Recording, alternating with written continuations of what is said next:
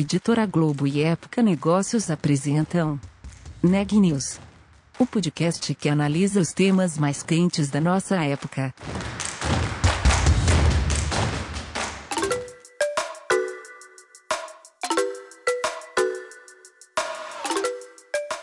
Olá, meu nome é Renan Júlio e está começando mais um Neg News, nosso podcast com uma cobertura especial da pandemia do novo coronavírus. Hoje eu estou acompanhado da repórter Ana, que vai nos contar como um hub de inovação encarou a pandemia e também sobre algumas de suas novidades nesses últimos meses. Ana, explica melhor pra gente, por favor. Isso, Renan. Eu falei com a Lívia Brando, ela é Country Manager da Waira. A Waira é o hub de inovação aberta da Vivo. Inclusive, ela até contou sobre esse histórico que ela passou, a Waira passou de aceleradora para um hub de inovação aberta. Então, ela conta por que a mudança nesse foco, né? Como isso se encaixa na, na nova estratégia do hub de inovação e para novas soluções e gerar negócios. E o mais interessante, gerar negócios não só na área de telecomunicações, ela fala isso na entrevista, que eles também ficam de olho em outras soluções. Muitas vezes as pessoas associam a Waira só a soluções ligadas à telecom, apesar de ser um momento realmente muito quente para esse setor, claro, com 5G e Big Data e Cybersecurity, mas eles também estão de olho em outras soluções que tenham a ver com conexão ou conectividade, seja é, para telecomunicações, mas também para áreas como educação e agricultura, por exemplo. Ela conta também da novidade que eles anunciaram essa semana, que foi a parceria com o Cubo Itaú, como que começou essa história e como que isso se encaixa também na, na estratégia da, da Waira e um pouquinho como que foi esse período aí de, de pandemia, que foi muito difícil para muitos lugares, mas que eles, como que eles administraram tudo isso à distância e no final de tudo, que 2020 acabou sendo o melhor ano da Waira até o momento. Vamos conferir como foi a entrevista completa. Queria começar falando um pouquinho da, da Waira, que ela migrou, ou pelo menos uma parte dela, da, da Espanha para o Brasil há oito anos, né? Vocês replicaram o hub aqui. Então, para contextualizar quem está nos ouvindo e talvez não conheça vocês, podia dar uma geral sobre a história brasileira da Waira? Oi, Ana Carolina, tudo bem? Um prazer estar aqui com você. É ótimo poder compartilhar um pouquinho do que a gente tem feito e do case da Waira. Eu sou a Lívia, sou, eu sou Country Manager da Waira Brasil e vou contar um pouquinho de contexto desde quando surgiu a, a Waira, né? É, hoje ela, tá, ela surgiu em 2011, mas já é uma empresa global, está presente em 10 países através de sete hubs de inovação. E no Brasil foi logo no início, em 2012, foi quando ela já se estabeleceu no Brasil, sendo esse um hub e um dos principais mercados para o grupo Telefônica, né? Nós somos esse hub de inovação do grupo Telefônica e da Vivo no Brasil. E, e a Waira vem justamente com esse propósito, né, de ter esse olhar para o ecossistema empreendedor. Então, quando ela surgiu, ela começou a estruturar iniciativas de inovação aberta e se posicionou no mercado como uma aceleradora de startups. É, e naquela altura, né, tinham pouquíssimas empresas ainda atuando com inovação aberta, com aceleração. Era um, o mercado também ainda estava muito, né, em fase inicial mesmo, numa curva ali de aprendizado. Então a Uera começou a desenvolver esses programas, ela rodava dois bets por ano, trazia startups, né, como para acelerar, tinha um espaço para residentes e geralmente buscava startups bem em fase inicial, né, que é o que a gente chama aí de early stage, para justamente apoiar essa validação dos negócios, né, o teste das soluções, para então que a empresa possa realmente constituir e entrar na fase de crescimento. É, e isso, isso durou bastante tempo e a gente foi ganhando também track record, né, mais conhecimento sobre o ecossistema. Mas como tudo evolui, né, uma, é algo vivo, então tanto a Waira quanto o ecossistema foram ganhando maturidade e a partir de 2018 a gente teve uma virada que eu acho que foi bem significativa, que mudou a estratégia mesmo da empresa, né? Então ela deixou de ser uma aceleradora de startups e passou a se posicionar como um hub de inovação aberta e também como um corporate venture capital, né, que é o nosso veículo de investimento em capital de risco. Então, falando um pouquinho desse perfil, é, a partir de 2018, a gente passa a investir um ticket maior. Então, hoje nosso investimento vai até um milhão de reais. E a gente já pega startups mais maduras, que estão realmente em fase de tração, né, de, de crescimento, tração, escala. É, tem uma certa flexibilidade nesse estágio, mas a gente já pega empresas mais maduras que estão com soluções rodando. É, e a gente investe como um investidor estratégico mesmo, né? Entendendo de que forma que a gente pode aportar o, os benefícios, que é o que a gente chama ali, né, do, dos smart money, que é muito além do, do investimento financeiro, mas sim de que forma que a gente gera negócios para essa startup, né? Tendo uma grande empresa, uma grande corporação por trás, que é a Vivo. Então, o FIT ficou muito, muito mais relevante para a gente de 2018 para cá. Então, esse é um pouco da, da história de como ela vem se comportando e evoluindo conforme o mercado também evoluiu. E a, a mudança do, do, estágio das startups que a gente apoia é principalmente porque as startups early stage tinham mais dificuldades de gerar negócio com a Vivo, justamente porque é uma grande empresa, então os requisitos, tudo que ela precisa tem que ter uma robustez necessária. E aí por isso que a gente fez essa virada né, de chave para poder contribuir melhor. E aí essa virada teve o resultado em 2019, que foi bastante positivo para vocês, né? Em negócios volumosos, teve novas startups entrantes, as empresas que participam do, do Hub. Qual que era o cenário, então, da Wire aí nessa virada 2019 para 2020, né? O que vocês tinham projetado para 2020? Quais eram os planos para este ano? E aí que veio a pandemia, vocês tiveram que mudar, adaptar, ou de repente até mesmo acelerar, sem trocadilhos, mas né, é, dar prioridade para alguns planos que não eram talvez a prioridade, mas que a pandemia mexeu com isso aí para vocês. Não, tá ótimo. Acho que é um, é um bom ponto, porque até para te contar um pouquinho, né? De, desde 2012, no portfólio da Waira já foram 78 empresas investidas. Então, é um número bem, bem significativo, né? São poucas empresas que têm tanto, tantas startups assim no portfólio. E esse número diminuiu um pouco em função da, da, da, mudança do ticket, né? Então, antes a gente investia em muitas startups com tickets me menores, e por mais que o nível do, né, a rigorosidade ali na nossa análise, ela continua a mesma, mas a relevância do fit com o negócio da Vivo e da Telefônica, isso mudou um pouco de perspectiva, né? Porque a gente primeiro agora entende qual que é o fit com a Vivo, o que que essa solução pode gerar de impacto na organização e a gente busca um sponsor ali na, dentro da corporação, justamente para poder escalar esses negócios. Então, essa valia, a validação inicial muda um pouco a dinâmica e os, nos nossos KPIs. Hoje, para você ter uma ideia, nós temos 34 empresas ativas no portfólio e por mais que eu acho que ao longo da trajetória toda foram ótimas escolhas, né? Eu acho que o, o trabalho que a Waira tem feito e a reputação dela no mercado é, é prova disso. E em 2019 foram ótimos investimentos e a gente vem vindo né, nessa jornada e 2020 eu acho que foi, posso dizer que foi o melhor ano da Wire até agora, porque se a gente começar no início do ano ali, já teve o exit da, da Teravoz para Twilio, que foi o maior exit da Wire. É, então, e foi uma compra, né? Foi um, um M&A. E foi impressionante porque eles tinham a, a Twilio como um benchmark, né? Eles queriam ser a Twilio do Brasil e ser comprado por eles foi incrível, era, era o sonho do, dos empreendedores realmente. Depois disso, a gente teve ainda o exit da GUP, né, que foi uma saída secundária, é, mas a gente conseguiu gerar muitos negócios. A GUP hoje é uma empresa que digitalizou 100% do processo de recrutamento e seleção da Vivo. Então, ela é o nosso fornecedor, apesar de não estar mais no portfólio, continua uma relação muito forte de parceria, que também foi um exit super relevante para a gente. E mais recentemente, agora no, já foi anunciado no mercado também a, a compra da social miner pela local web, né? Então, acho que tá, tá, tem sido o melhor ano para gente em termos de portfólio e de rentabilidade, né? Porque são, é quando a gente realmente executa através das saídas. Mas os investimentos continuam a todo vapor. Então, acho que tem sido um, um excelente trabalho, né?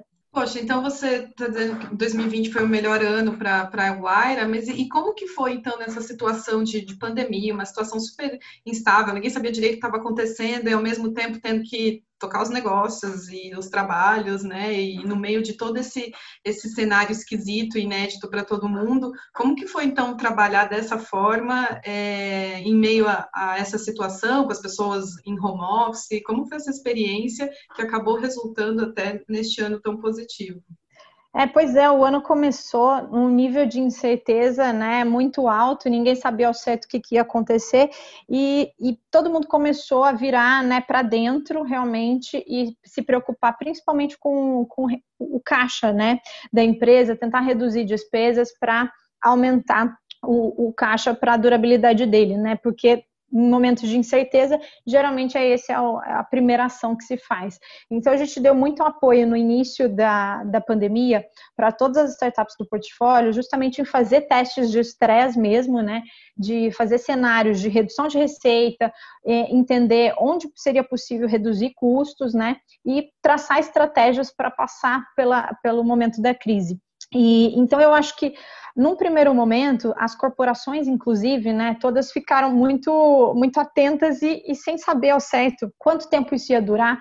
E nessa questão do, da mitigação de caixa, teve muitos, muitos contratos que estavam em fase né, de validação e desenvolvimento que tiveram uma pausa. Então, eu acho que isso impactou geral, né, e mesmo a questão dos investimentos, né, o ecossistema de venture capital, todo mundo também ficou surpreso ali com, com esse movimento da crise, né, a gente está ainda num estágio diferente do que, que tem acontecido na Europa, então a gente via essa onda chegando e não sabia ao certo como seria o impacto aqui no Brasil. Então, esse primeiro momento foi bastante difícil, acho que para todos, mas também traz muitos aprendizados. E as startups, por natureza, né, elas já são empresas muito resilientes e flexíveis, né? Então, esse tipo de momento e volatilidade também traz oportunidades, né? Então, é, é, é, igual trading, né? Em mercado calmo, geralmente tem menos oportunidade do que em, em, mercados voláteis. E vale muito de quem consegue aproveitar realmente dessas oportunidades. Então, algumas empresas, dependendo do setor em que ela atua, o tipo de, o modelo de negócio, foram mais ou menos impactadas, né, num primeiro momento, mas de forma geral, olhando para o portfólio da Waira, todas, a grande maioria, assim, está muito saudável e conseguiu passar muito bem pela crise. E nos últimos, eu diria, nos últimos dois meses, né, a gente está falando aqui de uma já enxergando uma retomada, né? Não, não diria ainda que é um pós-pandemia, porque a gente ainda está vivendo na pandemia, mas eu já, já vi que passou a pior etapa e como a gente teve que conviver realmente, né, com essa pandemia, é algo que não dava para esperar passar, né? Tinha que se adaptar e conviver com ela. Então a gente viu os negócios voltarem a acontecer e várias startups do portfólio, inclusive, até se destacaram. É, por exemplo, a NetShowme, que é uma startup nossa que faz streaming, né? Ela atuava muito em entretenimento e agora também atendendo muito o mundo corporativo, não, só, não apenas do entretenimento, né? Ela cresceu mais de 400% nessa pandemia. Então, é, foi um crescimento incrível que traz muitos desafios também, né? De aumento de equipe, de infraestrutura e tudo mais. Mas tem várias que estão crescendo. A Monkey também tá, fez uma expansão agora para o mercado, mercado da América Latina, né? Uma expansão internacional. Então, eu acho que essa, essa capacidade de aproveitar as janelas estratégicas, né, ou realmente se adaptar ao que o mercado, a mudança do consumidor está pedindo, é algo que as startups conseguiram fazer muito bem. E você já comentou que vocês têm é, operações em 10 países, né, em sete deles com, com o Hub. Ainda falando um pouco de pandemia, queria saber assim, como que se dá essa conexão entre as Wairas, né, entre essas 10 localidades e como que foi administrar isso nesse momento de pandemia, como você já disse, ela foi diferente, né, nos diferentes lugares, a gente não, né, não estava alinhado aí nas fases da, da crise sanitária, então como foi administrar isso, falando em inovação, em ter que ter uma resposta rápida, ágil para as atividades, é, e como que essa, como que em geral é essa conexão com as outras unidades e como que foi nesse período, ou como está sendo ainda, né? Ah, essa pergunta é legal porque a, a Wire sendo global, a gente já atuava de forma né, muito conectada digitalmente. então entre os diversos hubs, né? A gente tem uma relação muito próxima, é, nós temos pares né, em várias geografias, e eu acho que o mais bacana disso é você poder também aprender muito né, com essas, o que está sendo feito em outras geografias. Então, a gente viu essa pandemia atingir primeiro a Europa, então a gente teve a oportunidade de se preparar melhor e até contar com alguns aprendizados já de lá. O, essa questão da, dos escritórios, todo mundo né, foi para home office e a, aqui também 100%, né, a gente ficou vários meses e agora, inclusive, na, no Reino Unido, voltou essa semana o lockdown, né? Então, é uma situação complicada, porque a gente está vendo essa segunda onda e pensando, né, quando é que isso vai chegar no Brasil, como vai ser.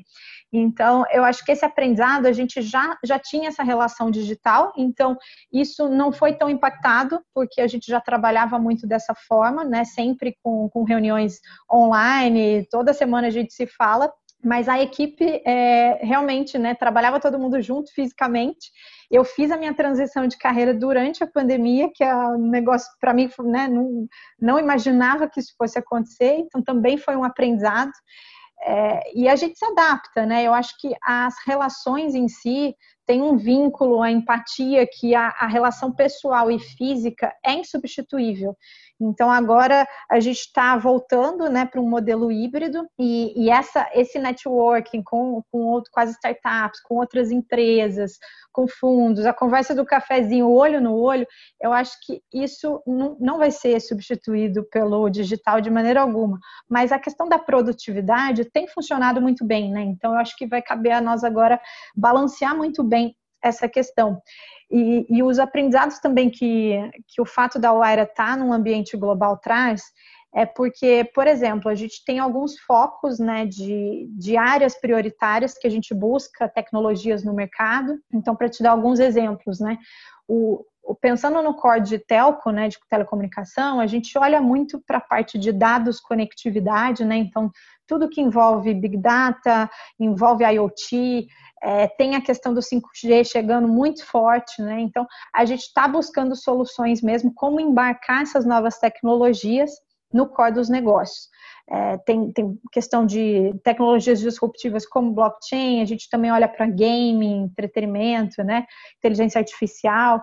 Isso tudo já fazia parte do portfólio e mais recentemente, como a Waira está muito alinhada com a estratégia do grupo Telefônica, nós estamos também mirando em três áreas prioritárias que não são muito óbvias para uma empresa de telecomunicação, mas como a gente está se posicionando, né, a Vivo como uma empresa de tecnologia, ela quer atuar também nos setores de saúde, educação, serviços financeiros. Então, isso é uma estratégia global e a gente consegue trocar muito com os outros hubs, né? O que tipo de tecnologia está mais avançada em determinado país ou outro. Quando a gente vai investir numa startup, né, de determinada solução, a gente olha para o portfólio global. Então, eu te falei que aqui a gente tem 34 empresas ativas, no global são quase 500. Então, tem, tem muita empresa ali investida, a gente consegue trocar muito, né? Fazer essa análise mais profunda de qual tecnologia é, é mais interessante de acordo com a geografia. Né? Pois é, uma infinidade de possibilidades. Eu ia justamente te perguntar, porque vocês estão muito ligados, conectados a uma área que é totalmente relacionada com inovação, que é comunicação, telecomunicações, e, e, isso abre um mundo mesmo de possibilidades dentro dessas inovações nessas tecnologias que a gente fala tanto hoje, de, de dados, né? Big Data, inteligência artificial, cibersegurança. E eu ia justamente perguntar, você citou alguns cases de sucesso aí, como a Goop, a Social Miner. É, quais têm sido os destaques em soluções? Se pode adiantar alguma coisa que está tá sendo, tá, tá rolando nesse momento lá? Quais são esses destaques em soluções que têm emergido ali na, na Wire aqui no, no Brasil? Não, claro, são muitos cases, porque a, a, empresa é gigante, então é um mar de oportunidades, né? Mas eu posso citar alguns, né? De tanto os modelos de negócio até inclusive diferentes. A gente fez um programa no ano passado e, e 2020 também em parceria com, com outros players de mercado, né? Como a Raizen, Ericsson, Exalc, e visando soluções para agronegócio. Essa também é uma área de interesse, né? E a partir desse programa, a gente junta forças, né, une forças aí com, com expertises, né, com complementariedades, então onde cada um pode contribuir né, no, dentro do seu, do seu foco ali do core do negócio, e a Vivo entra muito forte com essa questão da conectividade, né, e isso está muito linkado, inclusive, com o propósito da empresa, que é digitalizar para aproximar, né, seja nas relações, nos negócios, então, isso com a, a vinda da pandemia ficou ainda mais relevante, né, e cases que surgiram, por exemplo, nesse, nesse projeto, tem duas startups, uma delas chama Ativa e a outra a IoTag, são duas investidas da Waira que atuam com soluções é, de inteligência artificial e IoT para agro, agronegócio. Então, a IoTag fez uma solução em parceria com a Vivo, lançou recentemente no mercado, que conecta as máquinas, né, lá na, na parte da colheita, e todo com o algoritmo de inteligência artificial e o, o IoT embarcado, e a Ativa com solução de tipo uma microestação climática, também cruzando dados com outras fontes de dados externa além da, do, da fonte climática. Então, esses dois produtos foram lançados recentemente no mercado, trazendo soluções para que a gente possa gerar mais impacto para o agro, agronegócio. Né? Então, esse é um dos exemplos mas tem vários outros. Por exemplo, a, a Vivo lançou recentemente o Vivo Money, né? Que é uma solução aí voltada para mercado financeiro. É, teve também a parte das parcerias, né? Que você deve ter visto os diversos planos que entram, desde a, o último foi a Disney agora, que entrou. Então, é uma empresa que está inovando constantemente. E a gente busca desde parcerias para uso interno, então que é o caso da GUP, né, melhorando o processo. A Vol é outra startup que a gente usa que já deu uma economia em torno de 30% no deslocamento terrestre dos colaboradores, também é super interessante, é um outro case, mas também para fora, que são essas do tipo que eu comentei do agronegócio, que a gente lança soluções e vende para o mercado num modelo de negócio diferente do que se fosse contratar uma, uma startup, né? E eu acho que o que a gente tem muito a oferecer também para as startups é a questão da escala. Se a gente for pensar na Vivo, né, a base de clientes dela, tanto B2B quanto B2C, ela pode acelerar de uma forma exponencial as startups. A partir do momento que a gente busca uma solução e vende, oferece para essa base de clientes, né, e agrega benefícios a isso, é, a, a, o crescimento de vendas que essa startup pode ter é algo impressionante, que é o que a gente tem feito, por exemplo, no Vivo Valoriza, conectando startups para gerar negócios ali para os clientes da Vivo.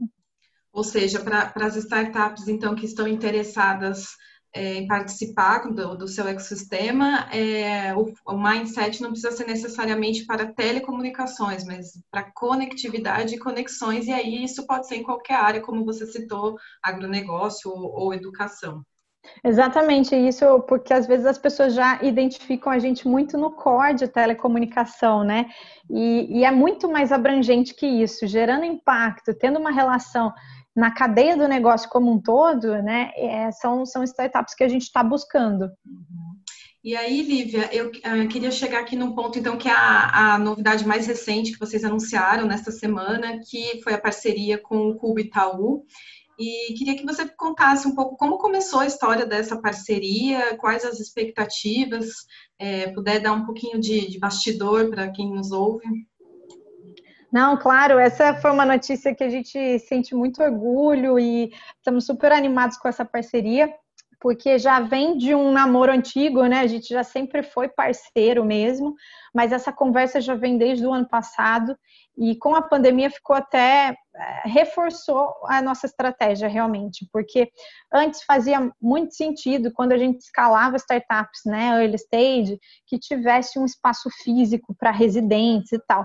Isso ao longo do tempo foi mudando, assim como a gente já vê que hoje, né, não faz sentido todo mundo se deslocar para os escritórios mesmo, né? Então, eu acho que o que vem de bom da pandemia é a gente repensar realmente as nossas relações e o que, que agrega realmente valor, né? Como que a gente melhora a qualidade de vida das pessoas, mas também faz muito mais conexões estando digital. Então, essa parceria com o Cubo, a gente já vinha discutindo principalmente o, o propósito né, do, dos dois hubs, eles andam muito em sinergia, né? A gente quer gerar impacto para o ecossistema, a gente quer conectar empresas para gerar negócios, né? Empreendedores. Então, é, isso já estava muito claro para a gente. E a partir do momento que a gente resolve fazer essa mudança estratégica de transformar o espaço muito mais num ponto de encontro, né? E expandir a questão das conexões, é, fez muito sentido para a gente estar tá dentro de um outro hub, né, que tem mais densidade de startups, porque isso é, é uma relação ali é, muito equilibrada para os dois lados, porque do, do, nosso lado a gente consegue ter acesso a um ecossistema muito maior, né, que possa gerar negócio com a Vivo, e também as nossas startups do portfólio vão ter vários benefícios de poder gerar negócios com as corporações e os residentes que já estão no cubo.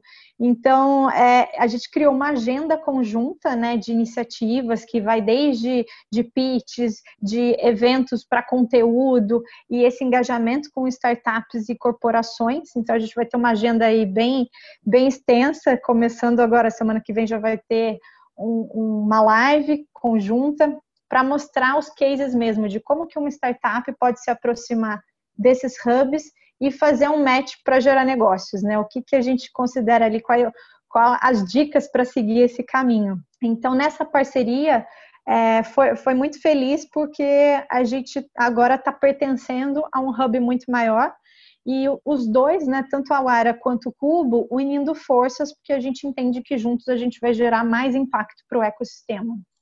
Bom, e para finalizar, eu sei que está complicado fazer qualquer plano agora, né? A gente já viu que não necessariamente é uma boa ideia, mas a gente sempre tem alguma projeção, alguma expectativa, né? Você mesmo comentou que a gente está nessa fase aí, não necessariamente pós-pandemia, mas abrindo, reabrindo, flexibilizando. É, então, qual que é o planejamento, projeção que vocês têm agora para esse finzinho de, de 2020, virada para 2021? com ainda essa questão do vírus, né, rondando aí, não só no Brasil, mas ainda tem, temos uma situação de pandemia, né? Como é que vocês estão se preparando, vamos dizer, para os próximos meses, né? Não deixar muito esse futuro a longo prazo, para um, um curto prazo. Sim, acho que para o curto prazo o que a gente vê, nós estamos nos adaptando a um modelo híbrido, né? Então as pessoas que se sentem mais confortáveis de ir até o hub nos dias que elas quiserem, então a gente tem feito isso também para ter o ponto físico ali, né? Aproveitar que o ecossistema está voltando um pouco, né? Gradativamente, mas para a gente estar tá ali fisicamente também. É, e a gente está acompanhando de perto, porque realmente tem uma preocupação com uma segunda onda, né? A gente espera realmente resolver esse problema, porque a gente tem visto isso acontecer nos hubs né, da Europa, e, e, mas eu acho que a gente, pelo menos no Brasil, a gente tem visto né, que as pessoas estão tomando as medidas, a gente vai ali para o hub e vê todos os cuidados né, que estão sendo tomados e se sente realmente seguro ali, confortável. Mas é um modelo híbrido e a gente continua também assim muito forte na nossa estratégia de investimento, né? Eu acho que é, tem, tem, muitas rodadas que já estão em discussão, estão acontecendo. As estatísticas que a gente tem visto no mercado, né? Tem sido um ano recorde de investimento para as startups aqui no Brasil, na questão dos M&As também que tem acontecido. Então, eu acho que tudo isso, é, apesar das dificuldades, é um cenário bastante positivo né, para esse ecossistema de empreendedorismo. E em breve, inclusive, acho que até o final do ano a gente vai ter mais um investimento para anunciar para o mercado. Se tudo está tudo correndo muito bem, acho que em breve a gente vai poder anunciar. E para o ano que vem a gente só reforça realmente é, essa estratégia né, de continuar co-investindo e buscando empresas, principalmente com soluções que sejam escaláveis, não só no Brasil, mas que possam escalar para o mundo inteiro. Né, e gerar impacto tanto pro, na vida das pessoas, no ecossistema e também gerar negócio com a Vivo. Essa que tem sido a nossa estratégia. Notícias do dia.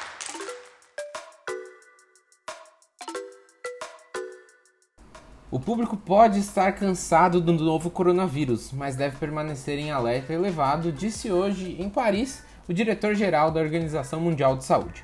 Podemos estar cansados da Covid-19, mas ela não está cansada de nós. Os países europeus estão sofrendo, mas o vírus não mudou significativamente nem as medidas para pará-lo, disse o diretor que fez a declaração no Fórum da Paz.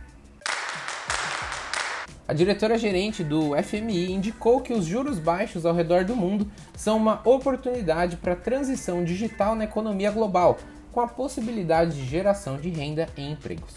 Sobre a crise na pandemia, ressaltou que o mundo conseguiu ter estabilidade financeira e que, com o trabalho dos bancos centrais em coordenação com os governos, houve a injeção global de 20 trilhões de dólares em apoios. A farmacêutica Pfizer espera obter o registro de sua vacina contra a Covid-19 na agência do Departamento de Saúde dos Estados Unidos em dezembro, o que permitiria iniciar a vacinação nos Estados Unidos ainda esse ano. Ao participar de um simpósio online, o presidente da companhia no Brasil, Carlos Murilo, adiantou que 50 milhões de doses estarão disponíveis já nesse ano e o total para o ano que vem chega a 1,3 bilhão de doses para todo mundo. E o último boletim do Conselho Nacional de Secretários de Saúde mostrou que o Brasil tem hoje 5.779.383 casos confirmados de novo coronavírus. O total de óbitos é de 164.234, o que nos deixa com uma taxa de letalidade de 2,8%. Por hoje é só, pessoal, e até amanhã.